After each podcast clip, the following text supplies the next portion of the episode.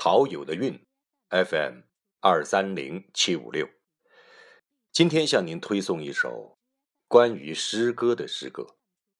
我必须说，这还是洞悉历史的诗，是悲天悯人的诗，是激发人性之善的诗歌，是有格局、有力量的灵魂在燃烧。从中，我们可以感受到汉语异乎寻常的瑰丽。那为了保持它的原生态，我拒绝使用音乐伴奏，只向您干干净净的去吟诵。您听好了，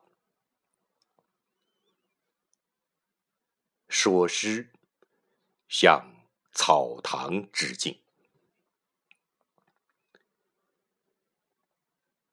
草堂的茅屋破了。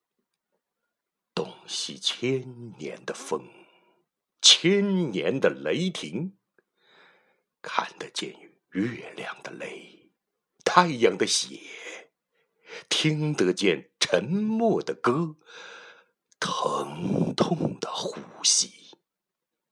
撕破了的茅屋，柴门，是你不闭的眼睛。所有践踏以后，都有绿色的生长；所有灰烬上面，都有复燃的星火。顺从是弱者的怯懦，绝地是勇士的曙光。悬崖在攀登者脚下瑟瑟发抖，黑夜在梦的尽头。有不落的太阳，没有盲点，没有实现，进退比消此长，都是人生的逗号。草堂的主人，千首诗歌将成为碑林灿烂辉煌。以生命完成的诗，铸就了诗的生命。不朽，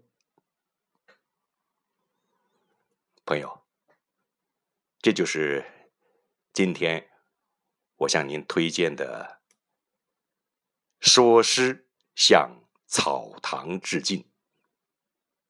这是一组非常独特的诗歌，我希望您跟我一样，能够进入这首诗的境界，从中我们可以体会到汉语之美。